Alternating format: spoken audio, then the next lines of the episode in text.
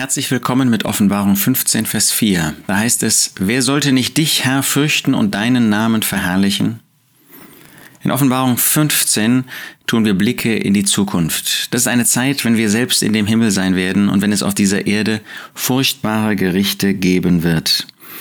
Und da zeigt dann der Herr Jesus in diesem Wort, wie die Gläubigen auf der Erde aufrecht erhalten werden und wie es zugleich himmlische Gläubige gibt, die schon im Himmel sind, auch Märtyrer es geben wird, die sterben und dann einen Teil in dem Himmel haben.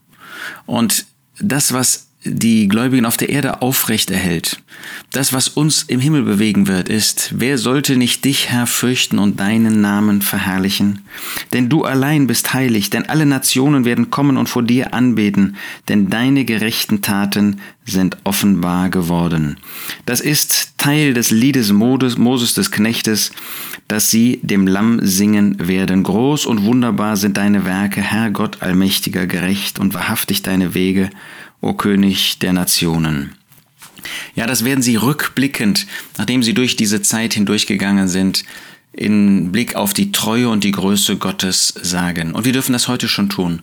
Wer sollte nicht dich, Herr, fürchten? Wer sollte nicht in Gottesfurcht, in tiefer Ehrfurcht, in tiefem Bewusstsein davon, wer Gott ist, heute sein Leben führen? Ist das wirklich das, was mich antreibt, was dich antreibt, dieses Bewusstsein vor Gott zu leben. Natürlich leben wir auch vor Menschen, aber tust du die Dinge, weil du Menschen siehst oder tust du die Dinge, weil du Gott siehst?